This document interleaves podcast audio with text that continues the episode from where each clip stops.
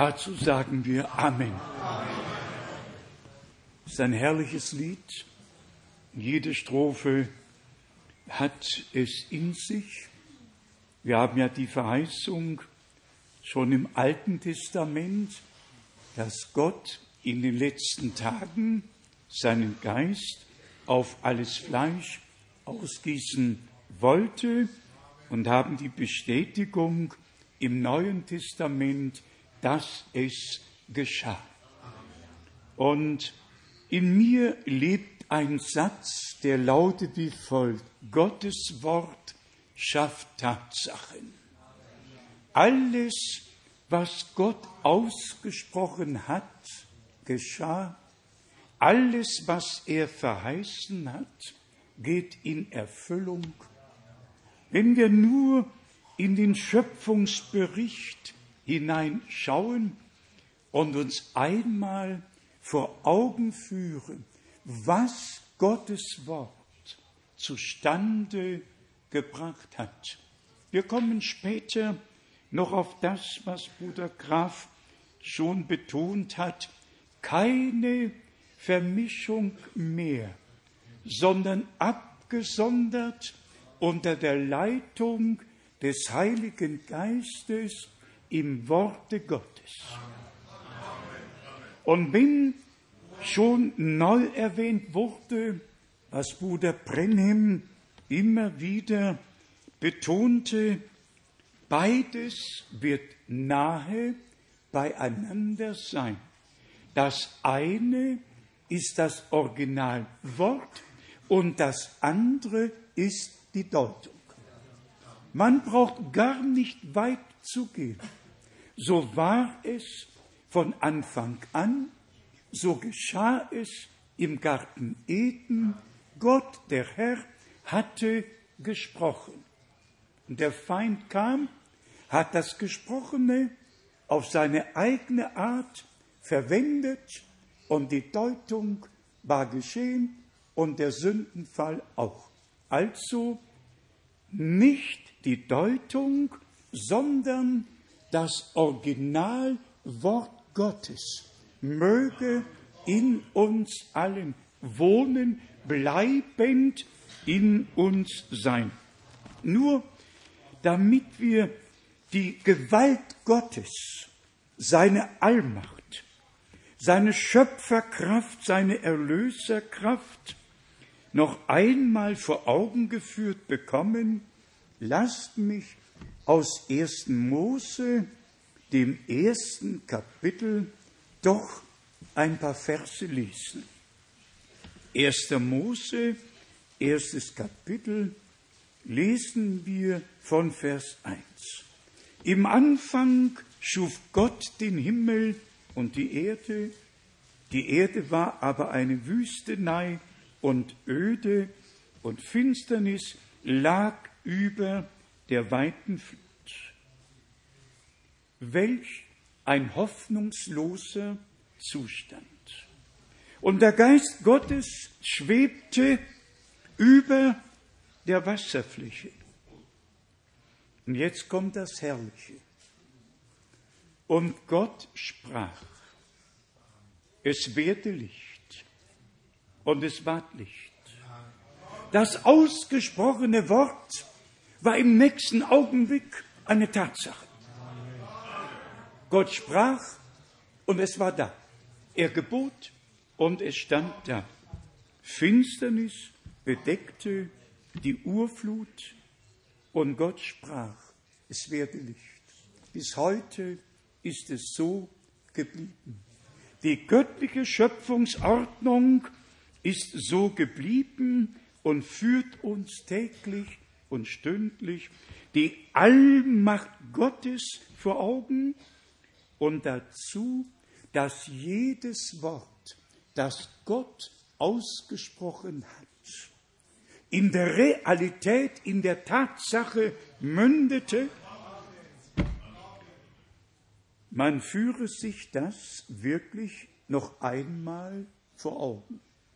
Hoffnungsloser Zustand und Gott der Herr spricht ein Allmachtswort Und im nächsten Augenblick ist der hoffnungslose Zustand beendet. Gott, der spricht, es werde Licht und es ward Licht. Und das nächste, Gott schied das Licht von der Finsternis und nannte das Licht Tag, der Finsternis aber gab ihr den Namen Nacht. Ich lese noch ein wenig weiter, um uns die Allmacht Gottes und die Allmacht seines Wortes vor Augen zu führen, damit wir heute begreifen, dass Gottes Wort die Allmacht Gottes in sich trägt und was Gott gesagt hat, muss und wird geschehen. Im sechsten Vers, im sechsten Vers lesen wir, dann sprach Gott, es entstehe ein festes Gewölbe inmitten der Wasser und bilde eine Scheidewand zwischen den beiderseitigen Wassern und es geschah so. Und es geschah so. Und Gott sprach weiter, und es geschah, und Gott sprach, und es geschah. In Vers 8. Und Gott nannte das feste Gewölbe den Himmel. Es wurde Abend und wurde Morgen, zweiter Tag. Es überwältigt mich. Gottes Wort schafft Tatsachen. Gottes Wort kommt nie leer zurück. Gottes Wort richtet aus, wozu es gesandt wurde. Stellen wir uns das unendliche Universum mal einmal vor und damit verbunden, dass nichts da war, um mit Hebräer 11 zu sprechen, dass Gott die ganze Welt, das ganze Universum aus dem Nichts ins Dasein gerufen hat durch sein Allmachtswort. Brüder und Schwestern, diese Allmacht gehört heute noch Gott. Und sein Wort, so steht es geschrieben, unser Herr, trägt das Weltall durch sein Allmachtswort. Und dann haben wir die Verheißung, Himmel und Erde werden vergehen, aber meine Worte werden nimmermehr vergehen. Ob in Jesaja 40, Vers 8, ob in 1. Petrus 1, Vers 23, das Wort Gottes bleibt in Ewigkeit. Und Petrus führt dann noch aus, und das ist das Wort, das wir euch verkündigt haben. Wir haben nicht Deutungen verkündigt, wir haben Gottes Wort verkündigt. Wir glauben von ganzem Herzen, dass die Gemeinde zum Anfang zurück zurückkehren muss, durch Gottes Allmacht zurückgebracht wird, denn so lautet die Verheißung in Sacharja 4, nicht durch Heere und nicht durch Macht wird es geschehen, sondern durch meinen Geist. Und wenn wir heute an die Ausgießung des Heiligen Geistes erinnert werden, gefeiert wurde Pfingsten ja am vergangenen Sonntag. Aber Pfingsten ist ein Erlebnis, ein heilsgeschichtliches Erlebnis von größter Bedeutung. Die Gemeinde war erlöst am Kreuz auf Golgatha. Unser Herr war zur Hölle hinuntergefahren und ist am dritten Tage auferstanden, hat den Tod und die Hölle besiegt, hat mit allem aufgeräumt und sagte, ich lebe und ihr sollt auch leben. Dann hat er mit seinen Jüngern 40 Tage lang über das Reich Gottes gesprochen und dann blieben nur noch zehn Tage bis zur Ausgießung des Heiligen Geistes, bis zur Gründung der neutestamentlichen Gemeinde, die mit dem göttlichen Leben erfüllt wurde, so begann die Gemeinde mit Ausgießung des Heiligen Geistes, mit dem übernatürlichen Wirken in der Mitte derer, die das Wort zum ersten Mal gehört haben. Ihr wisst alle, Petrus hat die erste Predigt gehalten und siehe da, es geschah, dass 3000 Menschen gemäß Apostelgeschichte 2, Vers 41 ihre Bekehrung erlebt haben und sich taufen ließen. Immer wieder haben wir es in letzter Zeit betont, es war nicht die Wucht der Predigt, es war das Wirken des Heiligen Geistes. Die Predigt wurde vom Geiste Gottes begleitet. Der Geist Gottes war wirksam unter der Predigt. Und wir alle, die wir von Herzen glauben, wissen, dass der Geist Gottes tatsächlich alles bewirken muss. Er muss von der Sünde überführen. Kein Mensch wird von selbst erkennen, was Sünde ist. Kein Mensch wird von selbst Buße tun können. Nur der Geist Gottes überführt von der Sünde. Nur der Geist Gottes führt zur Buße. Nur der Geist Gottes führt in alle Wahrheit. Und so sehen wir, dass unser Herr tatsächlich seine Knechte von Anfang an berufen hat, die Ernte einzubringen. Er, der Seemann, hat den guten Samen gesät und wir, die wir dazu berufen sind, das Wort zu verkündigen und die Ernte einzubringen, dürfen an dem Anteil haben, was Gott in seinem Reiche tut. Ich möchte dazu zwei Bibelstellen hauptsächlich lesen.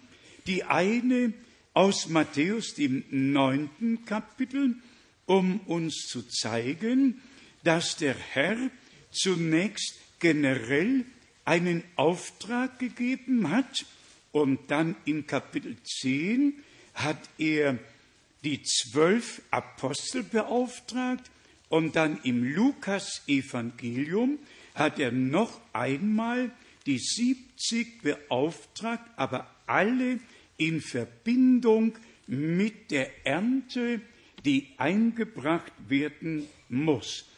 Matthäus 9. Kapitel, hier lesen wir von Vers 36. Beim Anblick der Volksscharen aber erfasste ihn tiefes Mitleid mit ihnen, denn sie waren abgehetzt und verwahrlost wie Schafe, die keinen Hirten haben. Da sagte er zu seinen Jüngern, die Ernte ist groß, aber die Zahl der Arbeiter ist klein. Daher bittet den Herrn der Ernte, dass er Arbeiter in sein Erntefeld sende. Es ist im Grunde genommen so, dass wir Mitarbeiter Gottes geworden sind, wie Paulus an die Korinther schreibt. Wir bauen nicht ein eigenes Reich, nicht eine eigene Gemeinde, sondern sind ein Teil des Reiches Gottes, ein Teil der Gemeinde Jesu Christi jetzt in der Endzeit. Dann in Matthäus, dem zehnten Kapitel, in Vers 1 lesen wir, Er rief dann seine zwölf Jünger herbei und verlieh ihnen Macht über die unreinen Geister, so dass sie diese auszutreiben und alle Krankheiten und jedes Gebrechen zu heilen vermöchten. Und dann haben wir in Vers 8 oder zunächst mal Vers 5, diese zwölf sandte Jesus aus. Diese zwölf sandte Jesus aus, nachdem er ihnen folgende Weisung gegeben hatte. Den Weg zu den Heidenvölkern schlagt nicht ein, tretet auch nicht in eine Samariterstadt, geht vielmehr zu den verlorenen Schafen des Hauses Israel. So hat es begonnen. Gott hat mit Israel begonnen, Gott wird mit Israel enden. In der Zwischenzeit liegt die Zeit für die Nationen. Dann haben wir die Verheißung oder in Verbindung mit dem, was in Lukas 10 geschrieben steht, und das ist für uns alle sehr wichtig, dass nicht nur zwölf geladen oder gerufen und gesandt wurden, sondern dass dann siebzig gesandt wurden mit dem gleichen Auftrag. Lukas, zehntes Kapitel, Vers 1. Hierauf aber bestellte der Herr noch siebzig andere und sandte sie paarweise vor sich her in alle Städte und Ortschaften, in die er selbst zu gehen gedachte. Einfach ganz gewaltig. Dahin, wo der Herr gehen möchte, sendet er seine Boten, dass sie seine Botschaft verkündigen. Und er geht mit, er geht mit. Ich wiederhole, er hat seine Jünger dorthin gesandt, wo er selber hingehen wollte. Er hat sie begleitet. Und dann geschah es, dass die Ernte eingebracht wurde. Vers 2. Er sagte zu ihnen, die Ernte ist groß, aber klein die Zahl der Arbeiter, darum bittet den Herrn der Ernte, dass er Arbeiter auf sein Erntefeld sende. Gott hat immer dafür gesorgt, dass seine Boten sein Wort verkündigt haben. Und Brüder und Schwestern, in jedem Zeitalter, wann immer Gott eine Botschaft sandte, waren Männer, die sie getragen haben. Und hier von denen, die der Herr selbst gerufen hat, steht geschrieben in Vers 16 in Lukas 10, wer euch hört, der hört mich. Und wer euch verwirft, verwirft mich. Wer aber mich verwirft, verwirft den, der mich gesandt hat. Wir haben zwei Dinge, Brüder und Schwestern. Wir werden nicht näher darauf eingehen, aber ich werde weltweit sehr, sehr kritisch behandelt und besonders, wenn es um das Einbringen der Ernte geht. Und dann gibt es Brüder, die lesen nur das, was wirklich ganz und ganz am Ende geschehen wird, wie es uns im Matthäusevangelium, dem dritten Kapitel gesagt wird. Matthäus drittes Kapitel. Hier ist das direkte Ende angekündigt, wenn der Herr den Weizen in seine Scheuer sammeln wird und die Spreu mit unauslöschlichem Feuer verbrennen. Matthäus 3, hier könnte man von Vers 10 lesen.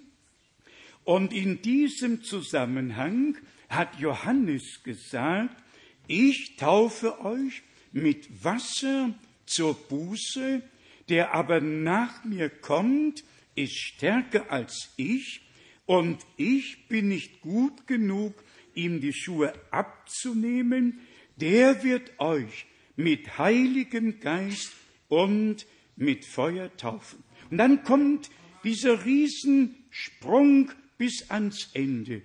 Er hat die Worfschaufel in seiner Hand und wird seine Tenne gründlich reinigen, seinen Weizen wird er in die Scheuer sammeln, die Spreu aber mit unlöschlichem Feuer verbrennen.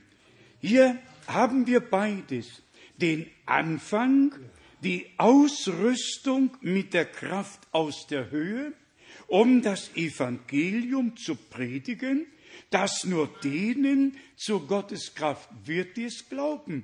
So steht im Römerbrief, dem ersten Kapitel geschrieben, dass denen, die glauben, das Evangelium Jesu Christi zur Gotteskraft wird. Hier steht's, Römer 1, Vers 16, ich schäme mich des Evangeliums nicht, ist es doch eine Gotteskraft, die jedem, der glaubt, die Rettung bringt, wie zuerst dem Juden, so auch dem Griechen. Brüder und Schwestern, wir haben insgesamt drei besondere Bereiche, die in der Verkündigung wahrgenommen werden müssen.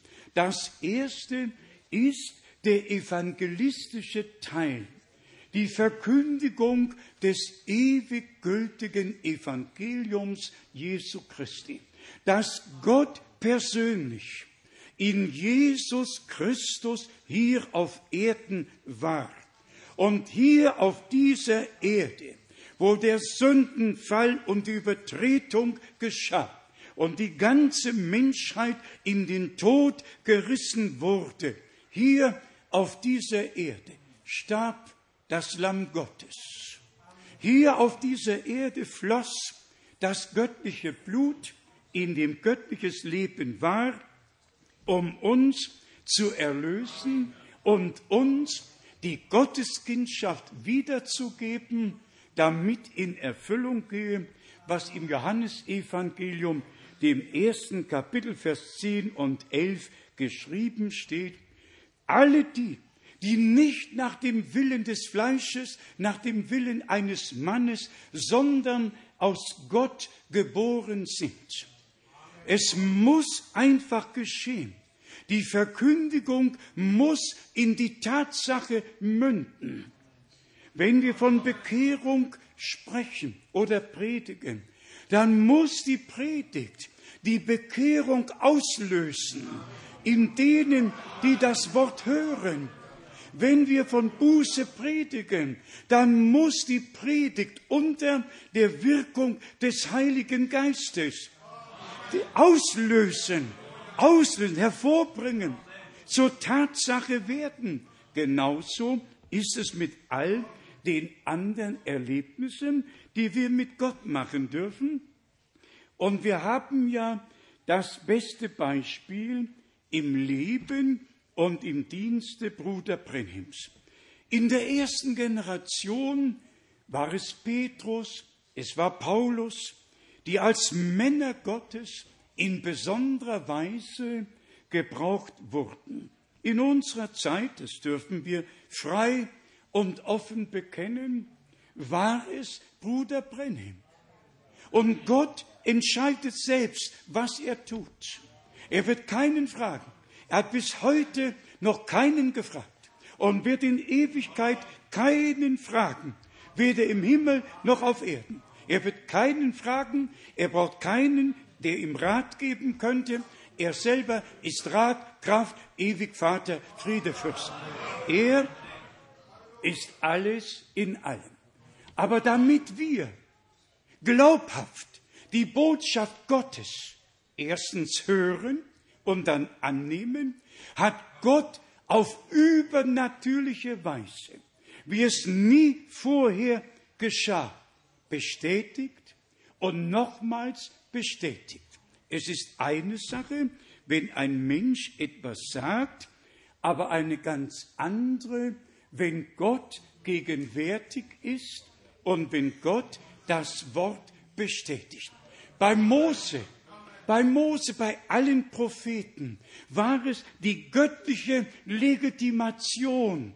Es war nicht der Mann Gottes, es war Gott, der einen Mann gebrauchen konnte, um sein Wort und seinen Willen seinem Volke zu offenbaren. Und wir erkennen an, dass Gott einen Mann erwählen musste. Das ging gar nicht anders. Wenn er die Verheißung gab, ich sende euch, und er vergleichte den Propheten mit Elia, ehe der Tag, der schreckliche Tag des Herrn kommt, dann musste Gott es tun. Das ging überhaupt nicht anders. Jede Verheißung mündet in die Erfüllung. Jedes Wort Gottes wird Realität. Und sind wir, sind wir ehrlich? Gehen wir zurück zum Anfang des Neuen Testaments.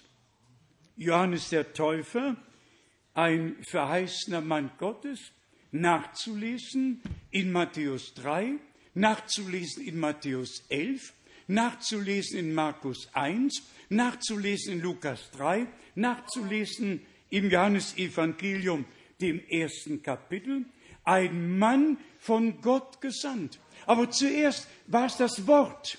Und dann geschah das, was das Wort vorausgesagt hatte. Wenn Gott sagt, dass er seinen Boten vor sich her senden wird, ist das eine Sache. Aber wenn die Zeit Erfüllung findet, dann geschieht, was Gott gesagt hat. Und so haben wir eigentlich den Beweis im gesamten Neuen Testament, dass alles, was Gott gesagt, was er verheißen hat, Erfüllung gefunden, Realität wurde. Gott hat nur mit Tatsachen zu tun. Wir haben es vorhin gelesen. Gott sprach, es werde Licht. Eine Tatsache. Was schreibt Johannes als Einleitung in seinem Brief? Was unsere Augen gesehen, was unsere Ohren gehört, was unsere Hände betastet haben vom Wort des Lebens, was wir anpacken konnten, was da war, das verkündigen wir euch. Genau das Gleiche ist in unserer Zeit geschehen. Und Brüder und Schwestern, ihr wisst ganz genau, wir haben über 200 Predigten Bruder Brenhims in deutscher Sprache zur Verfügung. Und nichts freut mich mehr, als wenn ich höre, dass diese Predigten gelesen werden. Und es ist in all den Jahren gewesen, aber so gewaltig wie in der letzten Zeit. Wie oft habe ich immer wieder gehört, zu welch einem großen Segen die Predigten Bruder Brenhems denen werden, die sie in Andacht, in der Stille zu Hause lesen und das Wort auf sich einwirken lassen. Und dann wird's zu der geistlichen Speise, die wir zu uns nehmen dürfen. Schaut, es ist doch so. Bruder Brennim als Prophet hat auch manchen Tadel über die Schwestern ausgesprochen, hat zurechtgewiesen. Ich mache das in diesem Maße nicht. Ich lese höchstens die Heilige Schrift, verkündige das Evangelium und die biblische Belehrung, aber es gehört dazu. Es gehört dazu, dass wir auch diesbezüglich alles, was Gott uns zu sagen hatte, annehmen. Wenn ich im 5. Mose 22, 22 lese, dass eine Frau keine Männerkleidung tragen soll und kein Mann Frauenkleidung, wenn ich das verkündigen würde, das stünde mir gar nicht so richtig an. Aber wenn Bruder Brennim sagt, Schwestern, ich warne euch, dass der Zeitgeist nicht über euch kommt, kleidet euch, kleidet euch vernünftig, lasst euer Haar wachsen, stellt euch nicht dieser Welt gleich und so weiter. Und dann, wenn man hört, dass gelesen wird, dass die Leute angesprochen werden, dann freut es mich. Ihr wisst ja, der Auftrag ist tatsächlich in zweifacher Weise ergangen. Einerseits von Stadt zu Stadt zu gehen und das Wort zu verkündigen. Und ehrlich gesagt, nichts ist schöner, Bruder Schmidt und andere Brüder können es bezeugen, nichts ist schöner, als in andere Städte zu gehen und den Heilsratschluss Gottes übersichtlich in einer Zusammenfassung dem Volke Gottes wiederzugeben. Hier an dieser Stätte gehen wir in die lehrmäßigen Dinge ja immer tiefer hinein. Aber weltweit wird tatsächlich der Ratschluss Gottes in groben Zügen in den Einzelheiten gezeigt und so wird der Anfang gemacht, damit Menschen mit dem vertraut gemacht werden, was Gott für unsere Zeit verheißen hat und was er gegenwärtig tut. Aber noch einmal kommen wir zurück auf den Anfang, nämlich, dass der Geist Gottes wirksam sein muss. Sogar in 1. Mose 1, wenn der Geist Gottes nicht über der Tiefe geschwebt hätte, was wäre da geschehen? Was wäre da geschehen? Brüder und Schwestern, wenn Petrus nur gesprochen hätte und der Geist Gottes nicht gegenwärtig und wirksam gewesen wäre, was wäre da geschehen? Und wenn wir zum Beispiel zurückkommen auf das, was Pfingsten bedeutet, die Erstlingsgarbe. Ihr wisst, Gott hat im Alten Testament ja schon alles vorschattiert, was dann Realität werden sollte. Das Passafest hatte seine Bedeutung. Das Erntefest hatte seine Bedeutung. Die Webegarbe, die vor dem Herrn geschwungen wurde, hatte ihre Bedeutung. Im ganzen Alten Testament ist das, was im Neuen Testament mit der Gemeinde geschehen würde, schon vorschattiert worden. Lasst mich nur ein paar Stellen lesen, um euch aufgrund des Wortes Gottes zu zeigen, wie im Alten Testament schon das Fundament gelegt wurde für das, was im Neuen geschehen würde. Und dazu nur, damit wir es gleich zu Anfang haben, dass das deutsche Wort Pfingsten ist das Wort Pentekost. Und das Wort Pentekost bedeutet der 50. Der 50. Tag, der 50 Pentekost bedeutet 50. Einfach 50. Der 50. Tag. Und wir werden sehen, wie die biblische Prophetie schon im Alten Testament, wie das alles geordnet wurde, von Gott geordnet wurde. Hier in 2. Mose 23 von Vers 14, 2. Mose 23, hier steht, dreimal im Jahr sollst du mir ein Fest feiern. Das Fest der ungesäuerten Brote sollst du beobachten. Dann geht's weiter. Sieben Tage lang sollst du ungesäuertes Brot essen und so weiter. Dann in Vers 16, so dann das Fest der Ernte. Wir kommen zurück auf die Ernte. Die Ernte ist groß, aber wenige sind der Arbeiter. Hier haben wir das Fest der Ernte. Die Erstlingsgarbe des Ackers wurde Gott geweiht. Wenn wir dann weitergehen zur dritten Mose 23, hier haben wir dann noch einmal die Ordnung, wie alles im Alten Testament schon gesagt und getan wurde. 3. Mose 23 von Vers 9. Weiter gebot er dem Mose folgendes. Teile den Israeliten folgende Verordnung mit. Wenn ihr in das Land kommt, das ich euch geben werde, und ihr die Ernte dort abhaltet, so sollt ihr mir von eurer Ernte die Erstlingsgarbe dem Priester bringen. Und in Vers, in Vers 11 steht geschrieben, dieser soll sie dann oder die gespendete Garbe vor dem Herrn weben, damit sie euch wohlgefällig mache. Am Tage nach dem Sabbat soll der Priester sie weben. Warum am Tage nach dem Sabbat? Das Volk Israel war doch auf den Sabbat verpflichtet. Der Sabbat war das Bundeszeichen zwischen Israel und Gott. Aber hier geht es um den Tag nach dem Sabbat. Wann war der Auferstehungstag? Am ersten Tage, am Tage nach dem Sabbat. Am Sabbat war völlige Ruhe, völlige Ruhe.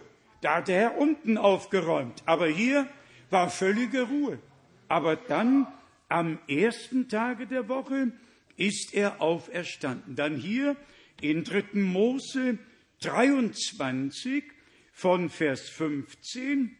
Hierauf sollt ihr euch vom Tage nach dem Sabbat an, von dem Tage an, wo ihr die Webegarbe dargebracht habt, sieben Wochen abzählen. Volle Wochen sollen es sein.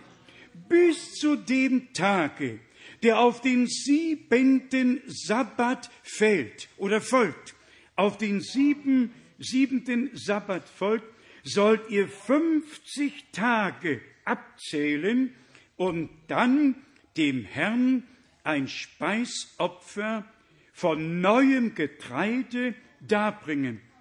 Aus euren Wohnsitzen sollt ihr zwei Webegarben darbringen.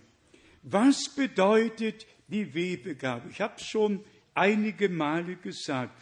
Wer vom Lande kommt und alt genug ist, weiß, wie Weizen noch mit der Sense gemäht wurde, wie die Garben gebunden und wie sie in Stiegen aufgestellt wurden, aber niemand hat eine Garbe ineinander verflochten.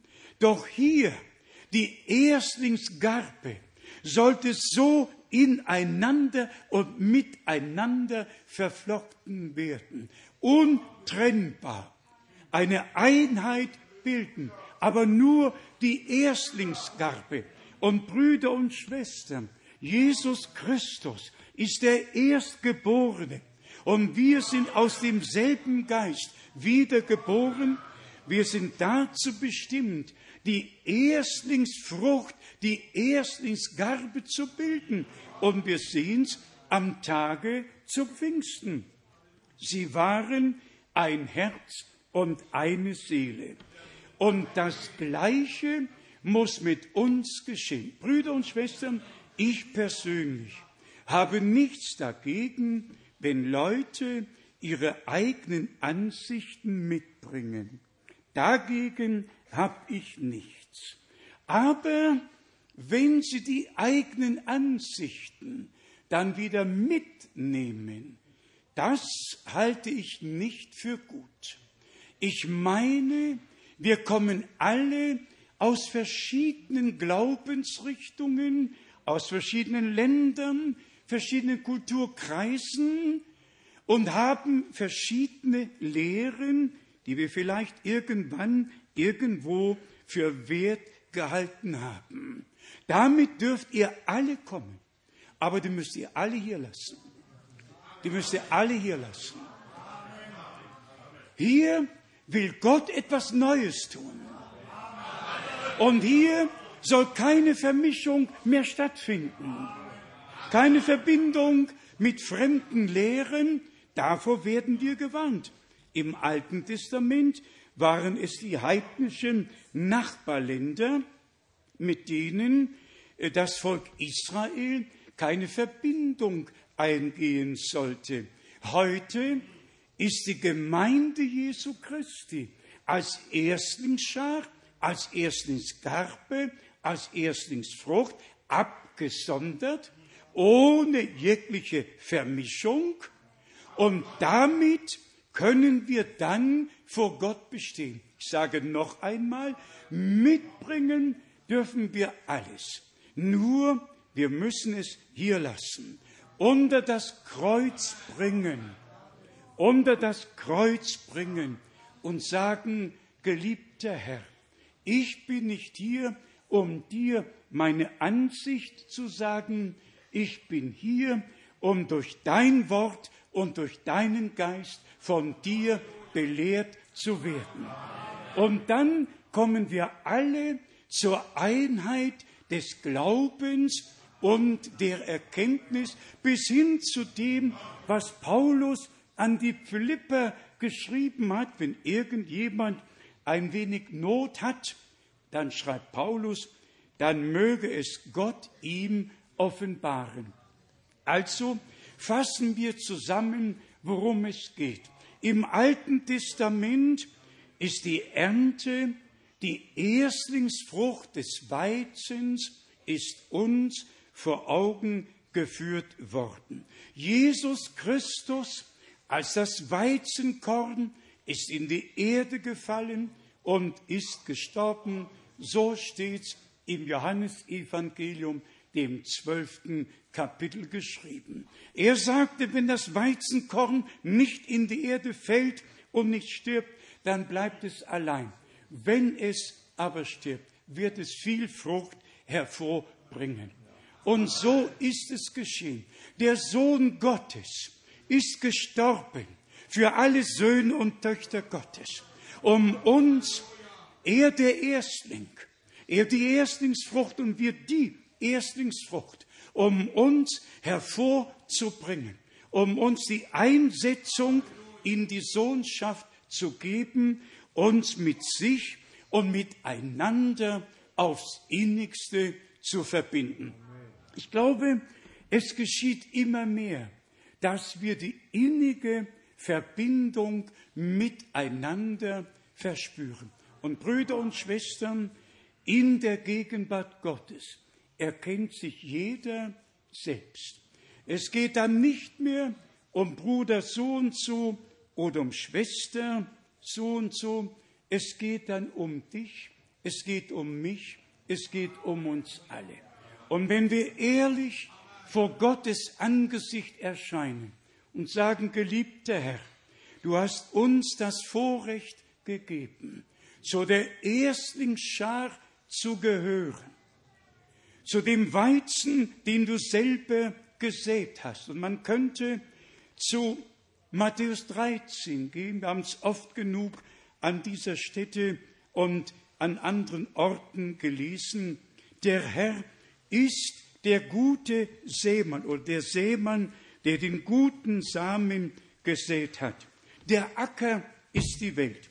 Und die Kinder des Reiches Gottes sind doch äh, die Ernte, die eingebracht wird. Hier haben wir es in Matthäus, dem 13. Kapitel, Vers 27 oder schon 37 und 38, er antwortete, der Mann, der den guten Samen sät, ist der Menschensohn, der Acker ist die Welt, die gute Saat sind die Söhne oder die Kinder des Reiches, das Unkraut dagegen sind die Söhne des Bösen.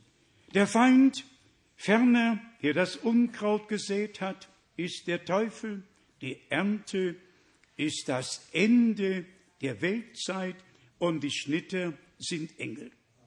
Jetzt sind wir in die Ernte gesandt, aber ganz am Ende, ganz am Ende, und das lese ich euch vor, wird es nicht mehr ein Prediger sein und nicht mehr ein Prophet, sondern von Gott selber wird's geschehen, wie in Offenbarung, dem 14. Kapitel, schon im Voraus gesagt wurde, was dann diese beiden Ernten betreffen wird, die ganz am Ende abgeerntet werden, aber das ist eine ganz andere Sache.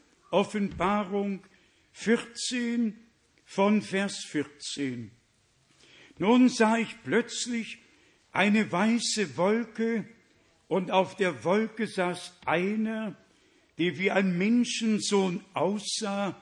Er hatte auf seinem Haupt eine goldene Krone und eine scharfe Sichel in der Hand.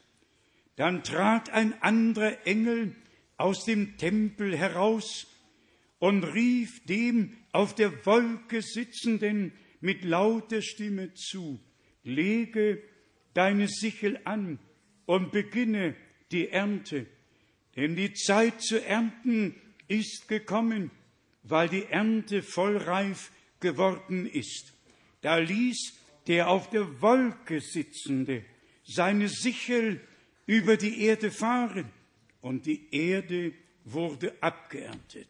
Zu der Zeit möchte ich nicht mehr auf Erden sein. Wir sind jetzt hier, wo die Ernte, die Seelenernte eingebracht wird. Um uns zu zeigen, was damit gemeint ist, lesen wir von Vers 17 in Offenbarung 14. Dann trat noch ein anderer Engel aus dem Tempel im Himmel hervor, der gleichfalls eine scharfe Sichel hatte, und ein anderer Engel kam aus dem Altar hervor, der hatte Macht über das Feuer und rief dem, der die scharfe Sichel hatte, mit lauter Stimme die Worte zu, lege deine scharfe Sichel an und schneide den Fruchtertrag am Weinstock der Erde ab, denn seine Trauben sind reif geworden.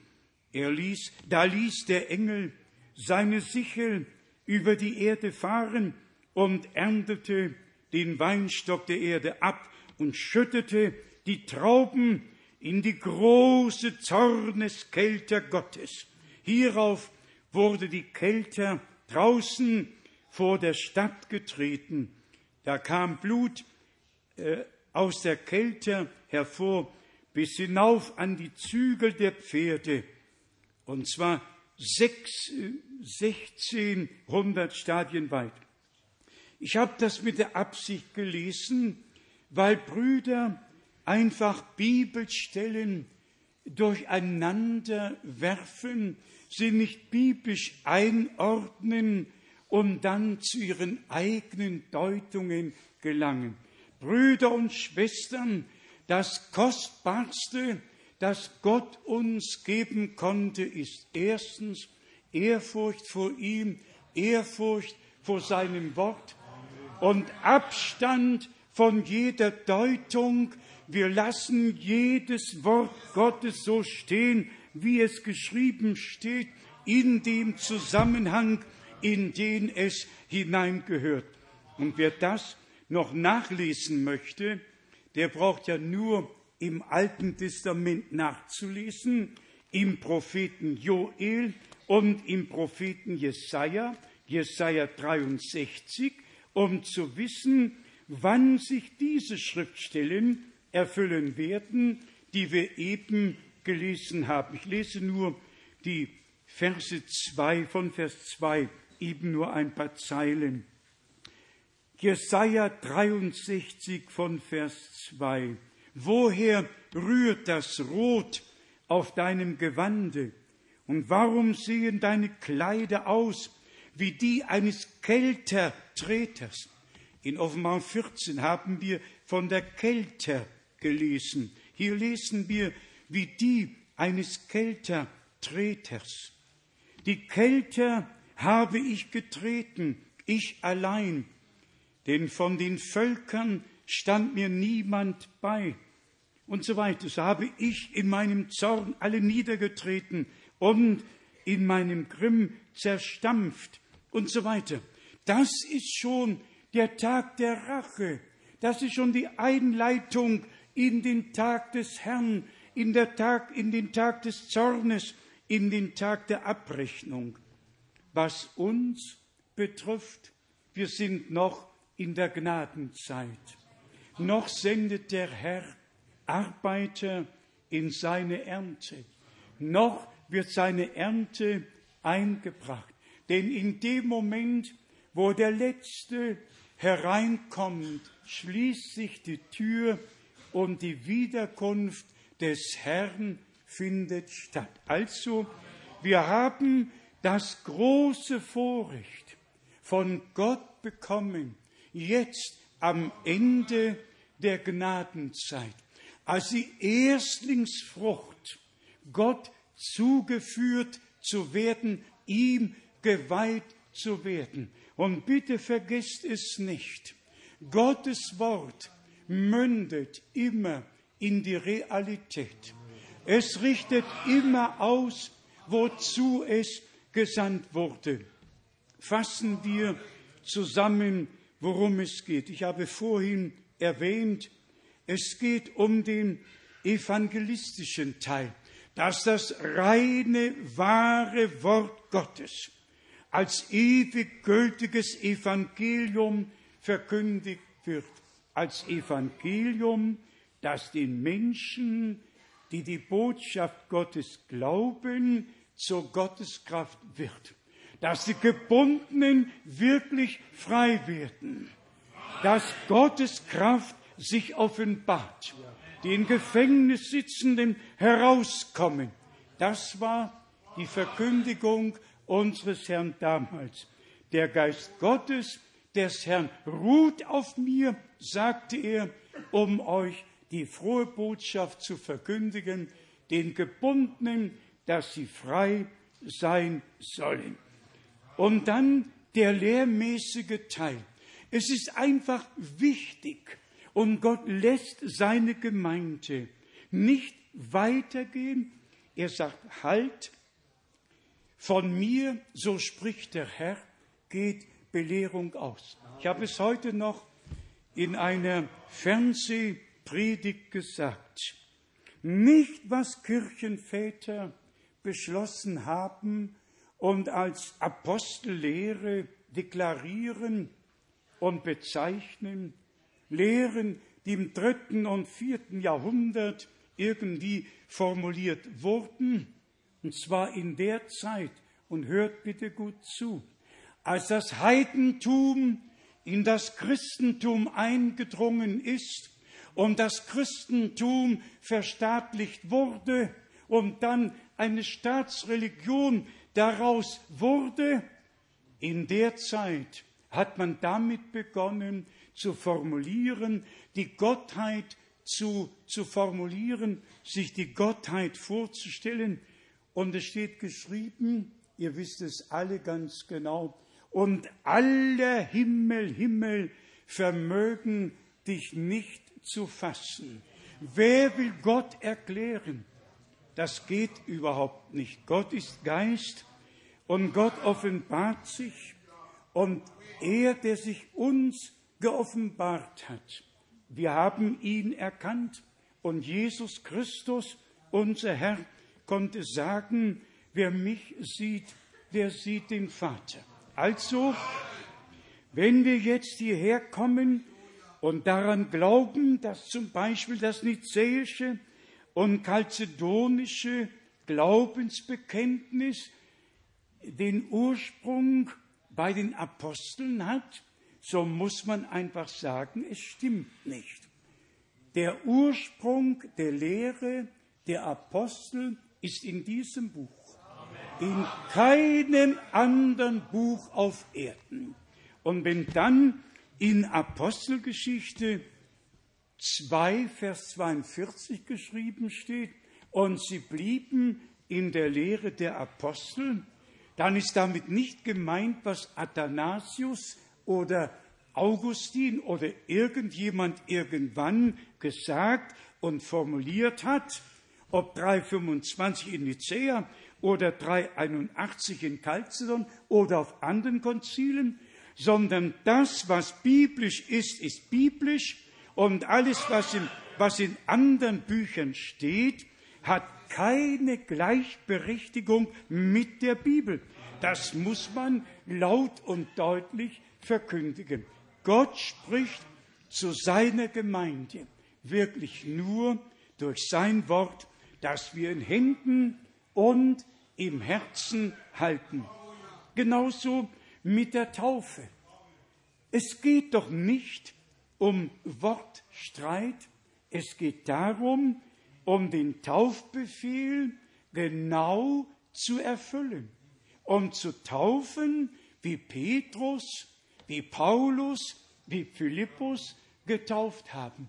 Was soll ich mit einer Trinitätstaufe, die in der Kirchengeschichte als das römische Taufbekenntnis geschildert wird?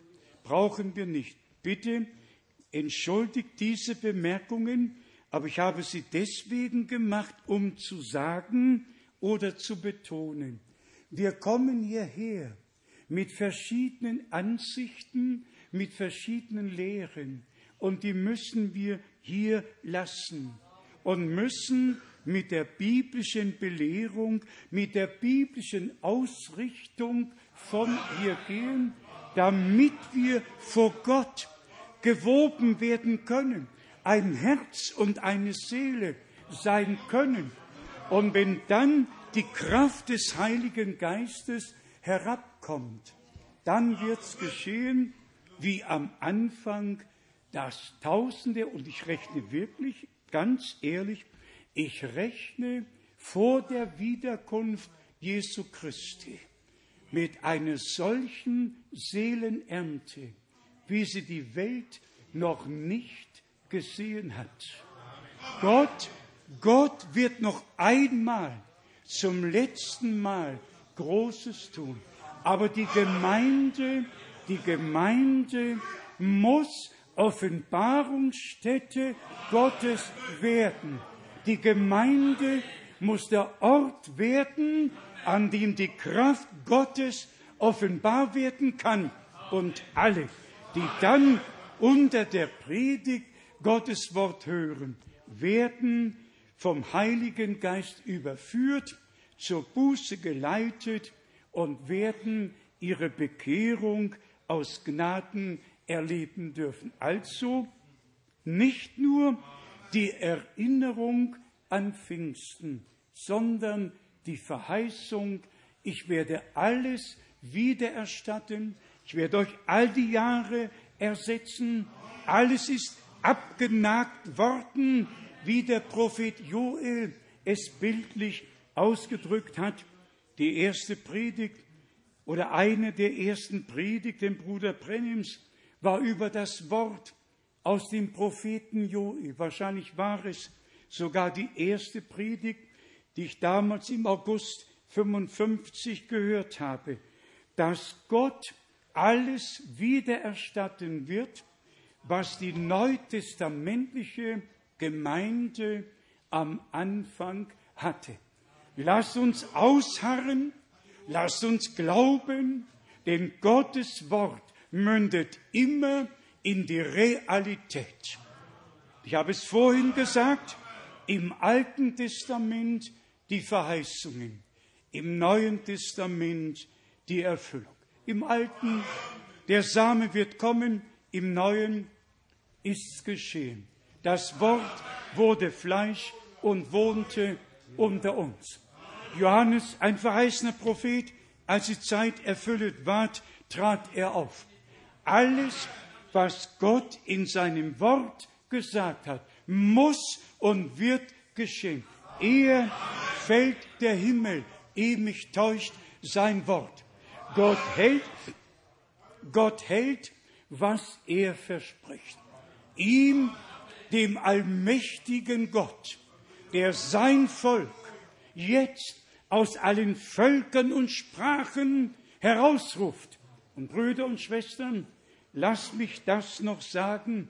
Am Pfingsttage waren 16 oder 17 verschiedene Nationalitäten versammelt. Sogar das Wort Araber steht in der Apostelgeschichte. Sogar Libyer steht in der Apostelgeschichte im zweiten Kapitel. Sie waren aus allen Völkern versammelt.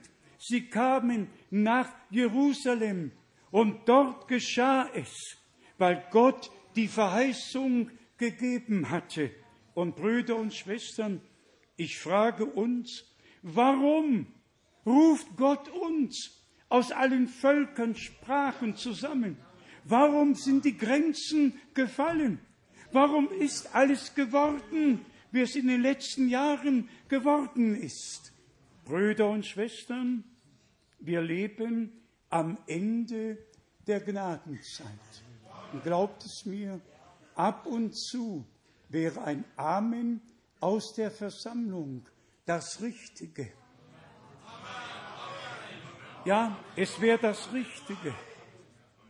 Gott der Herr hat uns dazu bestimmt, in dieser Zeit sein heiliges Wort zu hören und es geoffenbart zu bekommen und es biblisch einzuordnen, auch den Dienst Bruder Brennims und alles, was er gelehrt hat, biblisch einzuordnen. Es bleibt in der Tat nicht eine Frage, die nicht beantwortet worden wäre, kein Rätsel mehr. Wir danken Gott für die völlige Einführung in das Wort, in den Heilsratschluss, ohne unser Hinzutun.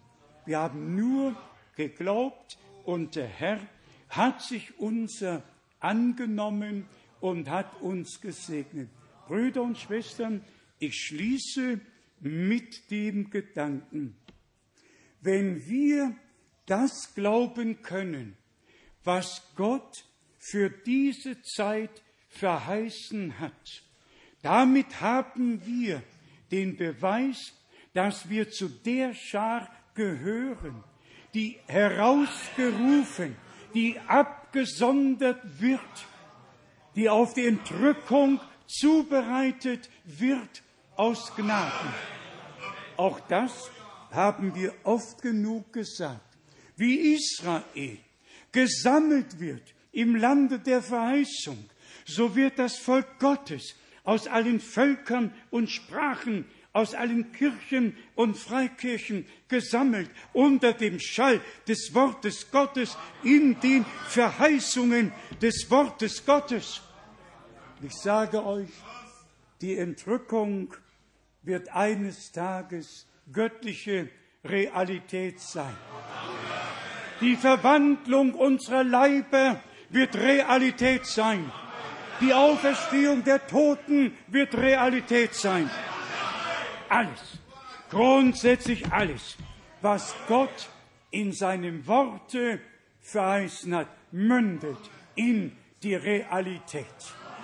Und wir danken Gott, auch die Verwandlung unserer Leiber wird geschehen. Die wird geschehen. Glaubt es ruhig. Glaubt es, glaubt es von ganzem Herzen. Die Verwandlung wird geschehen in dem Moment, wo die Posaune ertönt, die Stimme des Erzengels zu hören ist und der Herr herabkommt. Die Toten in Christo werden zuerst auferstehen und wir, die wir leben, werden verwandelt werden. Wir haben uns über Rettung keine Sorge machen brauchen, Gott hat's vollbracht. Alles ist in der Erlösung. Und soll ich deutlich sagen, die Auferstehung unseres Herrn ist die Garantie für unsere Auferstehung. Seine Himmelfahrt ist die Garantie für unsere Himmelfahrt. Er ging hin, uns die Städte zu bereiten, und er kommt wieder, um uns zu sich zu nehmen, damit wir sind, wo auch er ist. Brüder und Schwestern, werte Freunde, möge Gott der Herr aus Gnaden das Stückwerk der Verkündigung zu einem Ganzen zusammenfügen. Wir werden als Erstlingsgarbe, als Erstlingsfrucht herausgerufen, zusammengefügt werden, ein Herz und eine Seele, stellen uns Gott zur Verfügung, werden ihm geweiht, damit er zu seinem Recht in der Gemeinde aus Gnaden kommen kann. Wir glauben von Herzen und Gott wird alles andere tun. Ihm, unserem Herrn, der uns so geliebt und sein Leben am Kreuz auf Golgatha für uns hingab, der auferstanden ist, der wirklich alles besiegt, alles überwunden hat. Wie sollte Gott mit ihm uns nicht auch alles schenken? Er hat uns alles geschenkt in Jesus Christus, unserem Herrn. Gelobt und gepriesen sei sein heiliger Name. Halleluja. Amen. Amen. Stehen wir auf zum Gebet. Vielleicht singen wir auch jetzt den bekannten Chorus. So wie ich bin, so muss es sein.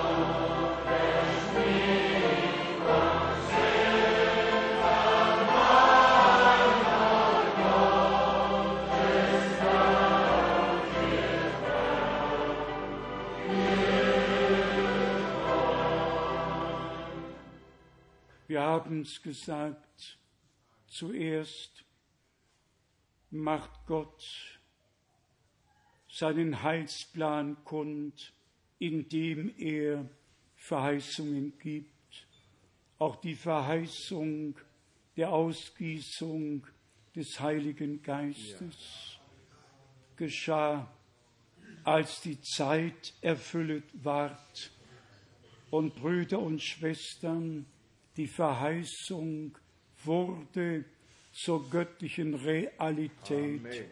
Amen. Licht und Leben kam in die Gemeinde und der Geist Gottes schwebte herab und erfüllte alle mit heiligem Geist. Sie sprachen in anderen Zungen, wie der Geist ihnen eingab auszusprechen. Und alle verwunderten sich, Meder, Perser, Elamiter, alle verwunderten sich, dass in ihrer Sprache die großen Taten Gottes verkündigt wurden.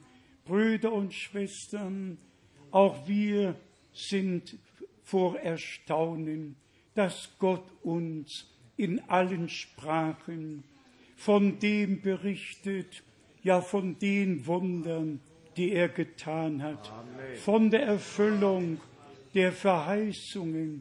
Es geht doch in die ganze Welt. Und wir bitten alle, die mit Gott und mit uns verbunden sind, von einem Ende der Erde bis zum anderen, seid gesegnet im Namen des Herrn. Gott hat sein Volk in Gnaden angesehen. Er hat sich uns geoffenbart. Er hat seinen Ratschluss kundgetan, hat die Verheißungen in unser Herz hineingelegt und wacht darüber, um sie zu erfüllen. Und es geschieht und wird weiterhin geschehen, Amen. bis die letzte Verheißung ihre Erfüllung finden wird. Gott verspätet sich nie. Gelobt und gepriesen sei sein wunderbarer Name.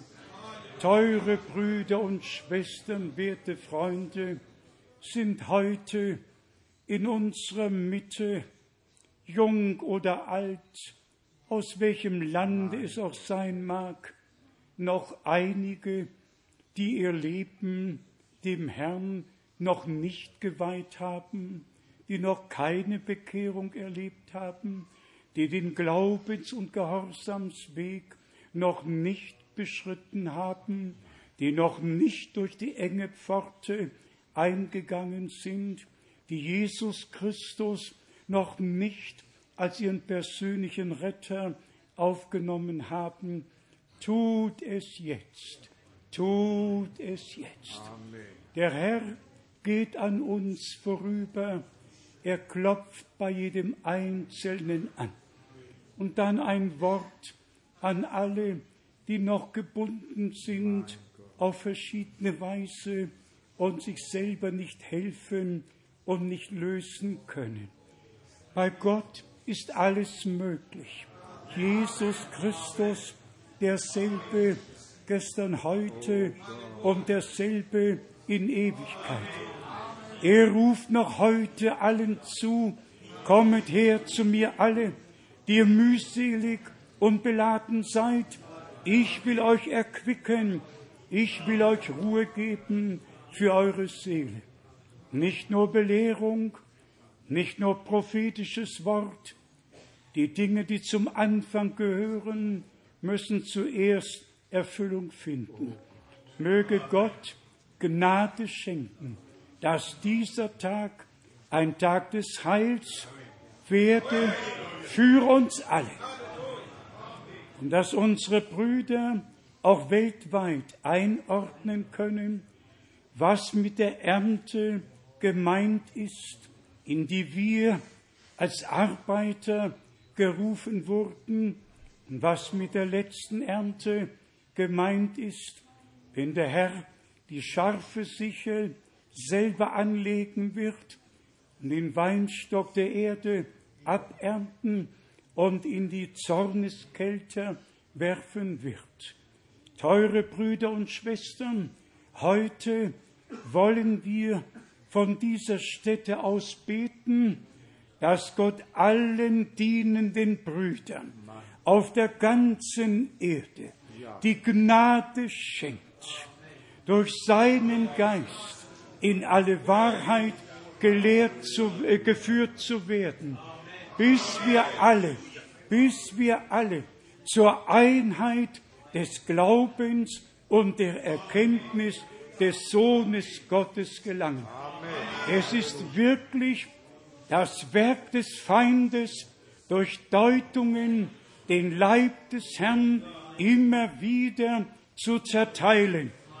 Das Werk Gottes besteht darin, dass alle auf die Stimme des guten Hirten hören, zum Herrn zurückkommen, Gottes Wort allein gelten lassen und in diesem Worte geheiligt werden. Möge es mit uns, die wir das Wort verkündigen, zuerst geschehen und dann mit allen, die das Wort Gottes aus unserem Munde hören. Teure Brüder in aller Welt, die Wiederkunft Jesu Christi steht nahe bevor. Seid kein Hindernis, sondern seid Knechte, die alle Hindernisse aus dem Wege räumen, jeden Anstoß aus dem Wege räumen, damit die Herrlichkeit Gottes offenbar werden kann. Jede Deutung ist ein Anstoß und deshalb müssen alle Deutungen beiseite geräumt werden, damit dem Herrn der Weg gebahnt werde und die Herrlichkeit Gottes offenbar werde unter dem Volke Gottes, damit das Ende dem Anfang gleich werden kann und gleich werden wird. Gelobt und gepriesen sei der Herr, unser Gott. Halleluja. Halleluja. Halleluja. Halleluja. Großer Gott, wir kommen mit allen, die jetzt ihr Leben dir weihen, die du angesprochen hast, o Herr, die du gerufen hast.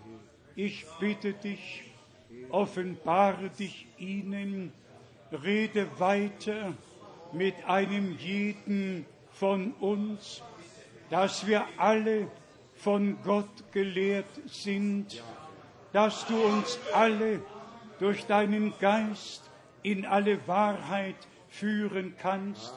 Geliebter Herr, schenk mir die Gnade zu erkennen, was dir im Wege steht. Schenk uns allen die Gnade, uns selber vor deinem Angesicht zu prüfen und zu dir zu kommen. Wir haben nur einen Wunsch, o Herr, komm du zu deinem Recht mit einem jeden Einzelnen und dann mit der gesamten Gemeinde, damit die Kraft Gottes und die Herrlichkeit Gottes offenbar werde in der Gemeinde Jesu Christi, unseres Herrn. Ich danke dir, dass du die Verlohnen gerettet hast, die Kranken geheilt hast, die Gebundenen frei gemacht hast. Es ist vollbracht. Und du hast dich uns geoffenbart. Habe du deinen Weg mit uns allen. Halleluja. Und alles Volk sage Halleluja. Und alle in aller Welt sagen Halleluja. Preis und Ehre. Preis und Ehre. Preis und Ehre. Sei Gott im Herrn. Halleluja. Halleluja. Halleluja. Halleluja. Singen wir, O es ist Jesus, O es ist Jesus. Halleluja.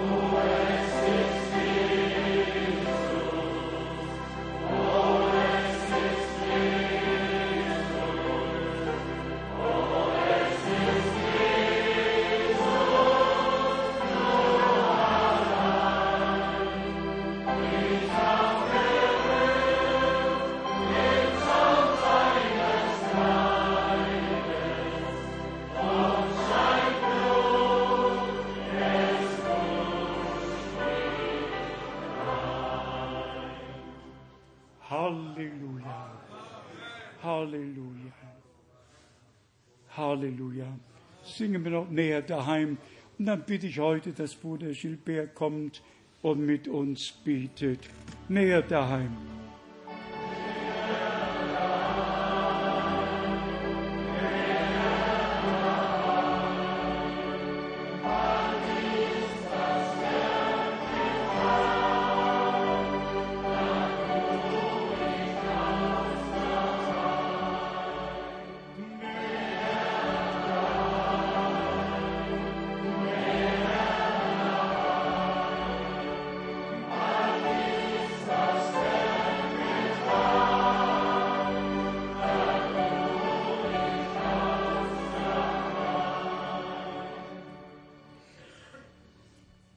Bien-aimé Père Céleste, Geliebter himmlischer Vater, nous te remercions de tout notre cœur wir danken dir mit unserem ganzen parce que Herzen, c'est toi qui nous as parlé puissamment ce soir. denn du hast mächtig zu uns heute Abend gesprochen.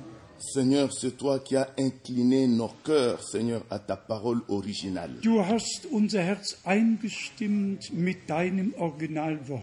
Seigneur, tu nous as rappelé que le temps n'est pas là aux interprétations, Du hast uns daran erinnert, es ist nicht die Deutung, mais le temps est là pour ta parole. sondern wir sind hier, um dein Wort zu hören. Seigneur, que ton nom soit élevé à jamais. Möge dein Name verherrlicht werden für immer. Seigneur, nous avons aussi compris que Un serviteur ne doit pas être un obstacle pour, ton royaume. Auch das haben wir begriffen, geliebter dass dein Knecht oder deine Knechte nicht zum Anstoß werden sollen, werden dürfen. Seigneur, tu veux à ce que nous puissions tous arriver à l'unité de la foi. Du möchtest, o Herr, dass wir alle zur Einheit des Glaubens gelangen. À ne croire que la parole originale qui est sortie de ta bouche. Wir glauben das Wort Original, im Original, das aus deinem Munde kam. Seigneur, nous pouvons dire avec reconnaissance que ce soir, Wir danken dir, geliebter, mit Dankbarkeit heute Abend. nous sortons de ces lieux vraiment renouvelés et transformés. Wir danken dir, dass du uns an diesem Orte wirklich erneuerst und verwandelst. Parce que ta parole a touché nos cœurs. Denn dein Wort hat unser Herz berührt. Oh Seigneur, fais en sorte que nous puissions être véritablement cette gerbe qui a été tressée. Wir bitten dich, geliebter, lass uns zu dieser Garbe gehören, wie du es gesagt hast. et qui doit être agitée réellement. Dass du dich in Wahrheit bezeugen kannst oder handeln kannst. Seigneur, pour cela, nous avons besoin de toi. Wir brauchen dich dafür, o Herr. Nous avons besoin de ta grâce, Seigneur. Wir haben deine Gnade nötig, o Herr. Et nous te remercions, Seigneur, pour ce que toi, tu nous as dit ce soir. Und wir danken dir nochmals für das, was du uns heute gesagt hast. Toute ta parole est la vérité. Dein ganzes Wort ist Wahrheit. Tu es le Dieu des promesses Du bist der Gott der et tu es le Dieu qui accomplit tes promesses. Du bist der Gott, der die Verheißungen erfüllt. Seigneur, la parole que tu as prononcée au commencement, elle a eu son effet. Das Wort, o Gott, das du am Anfang ausgesprochen hast, geschah. La même parole que tu prononces aujourd'hui atteindra encore son effet. Dasselbe Wort, das du heute sprichst, geschieht heute. Parce que toi, tu es Dieu Denn du bist Gott et tu fais ce que tu veux. und du tust, was dir beliebt. Nous sommes dépendants de toi, Seigneur. Wir sind auf dich angewiesen, o Herr. Nous sommes tes sujets. Nous sommes tes sujets, nous sommes tes ouvriers. Wir, wir sind dein Werk, wir sind dein, o Herr. Accorde-nous ta grâce de demeurer humble et de nous soumettre, Seigneur, à ta volonté. Schenk uns Gnade, demütig zu bleiben und uns deinem Willen zu unterordnen. Seigneur, nous voulons nous humilier sous ta puissante main. Wir möchten uns demütigen unter deine Kraft und Hand. Oh Seigneur, laisse bénir chacun de nous Mögest du uns alles segnen, o Herr. Et que aucun ne puisse sortir ici indifférent. Dass niemand, dass niemand, hm, dass niemand gleichgültig von hier geht. Vraiment, nous sortons de cet endroit richement béni par toi. Dass wir diesen Ort verlassen, reich gesegnet von dir. Nous sommes nourris à ta table, Seigneur, Wir haben uns an deinem Tisch genährt, o Herr. car ce soir ta table était richement garnie. Denn heute Abend war dein Tisch reich gedeckt. Avec un cœur plein de reconnaissance, Seigneur, Und unser Herz ist voller Dankbarkeit, o Herr. nous avons mangé Wir haben gegessen et nous, nous sommes certains und wir sind gewiss, que cette nourriture nous a fait du bien. dass diese Speise uns wohlgetan hat. Oh Seigneur, bénis tout ton peuple, Geliebter Herr, segne dein Volk, bénis tes serviteurs segne deinen Knecht et bénis ton serviteur que tu as utilisé, Seigneur. und segne alle Knechte, die du gebrauchst. Oh Dieu, c'est pour la gloire de ton nom. Es geschehe zur Ehre deines Namens, o Herr. Nous te remercions pour cet évangile qui sauve, qui Wir, délivre. wir danken dir für das Evangelium der Rettung und der Heilung. Oh Seigneur, nous te remercions pour ta parole bénie. Oh, wir danken dir für dein gesegnetes Wort, o Herr. Sois loué et exalté Sei hoch gepriesen und hoch gelobt dans le nom précieux du Seigneur et Sauveur in Jésus-Christ. dem kostbaren Namen unseres geliebten Herrn und Retters Jesus Christus. Amen. Amen. Amen. Singen wir Amen, Halleluja. Amen. Halleluja.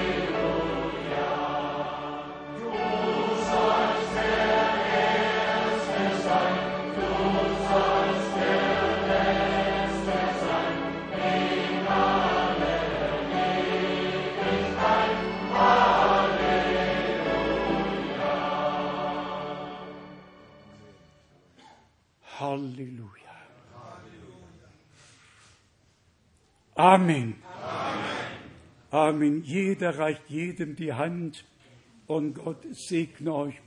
Vielleicht können wir einmal probieren, dass die Letzten zuerst rausgehen, so dass hier der Gang nicht gleich ganz. Rechts und links sind Ja, nicht. Auch hier sind Ausgänge rechts und links. Gott segne euch und sei mit euch.